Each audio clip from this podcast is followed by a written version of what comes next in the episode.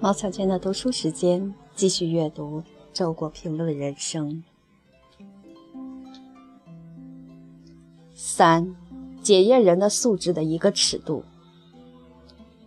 按照马斯洛的著名理论，人的需要从低到高呈金字塔结构，依次为生理需要、安全需要、社交需要、受尊敬的需要、自我实现的需要，其中。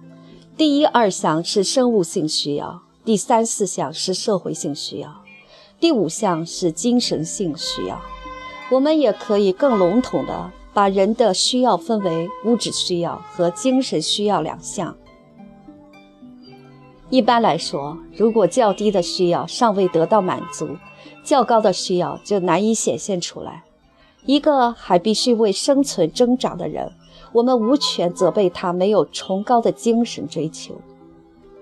可是，在较低的需要得到满足以后，较高的需要是否就一定显现出来呢？事实告诉我们，未必。有一些人，他们所拥有的物质条件已经远远超过生存所需，达到了奢侈的水平，却仍然沉醉在物质的享乐和追逐之中，没有显现出任何精神需要的迹象。也许对人的需要结构还可以做另一种描述，比如说，如果把每个人的潜在需要的总和看作一个常量，那么其中物质与精神之间的比例便非常不同。物质需要所占比例越小，就越容易满足，精神需要也就越容易显现并成为主导的需要。相反，如果物质需要所占比例很大，甚至覆盖全部，就难免欲壑难填，永无满足之日了。人的潜在需要结构的这种差异，也就是人的素质的差异。姑且不论这种差异的成因，我们至少得到了一个尺度：在生存需要能够基本满足之后，是物质欲望仍占上风，继续膨胀，还是精神欲望开始上升，渐成主导？一个人的素质由此可以断定。自然、社会与人性的单纯，人性的单纯来自自然。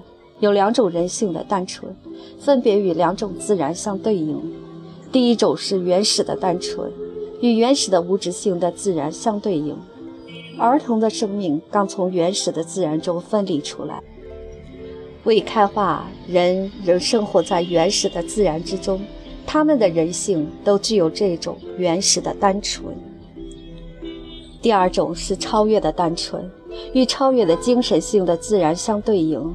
一切精神上的伟人，包括伟大的圣徒、哲人、诗人，皆通过信仰、沉思或体验而与超越的自然有了一种沟通。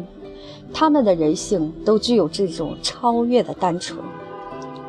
在两种自然之间，在人性的两种单纯之间，隔着社会和社会关系。社会的作用，一方面使人脱离了原始的自然，另一方面又会阻止人走向超越的自然。所以，大多数人往往在失去了原始的单纯之后，却不能获得超越的单纯。社会是一个使人性复杂化的领域，当然。没有人能够完全脱离社会而生活，但是也没有人必须为了社会放弃自己的心灵生活。对于那些精神本能强烈的人来说，节制社会交往和简化社会关系乃是自然而然的事情。正因为如此，他们才能够越过社会的壁障而走向伟大的精神目标。丰富的单纯。对于新的境界，我所能够给出的最高赞誉就是丰富的单纯。我所知道的一切精神上的伟人，他们的心灵世界无不具有这个特征：其核心始终是单纯的，却又能够包容丰富的情感、体验和思想。我相信每一个精神上的伟人，在本质上都是直接面对宇宙的。一方面，他知道自己只是宇宙的儿童，这种认识深藏于他的心灵的核心之中。从根本上使他的心灵永葆儿童的单纯。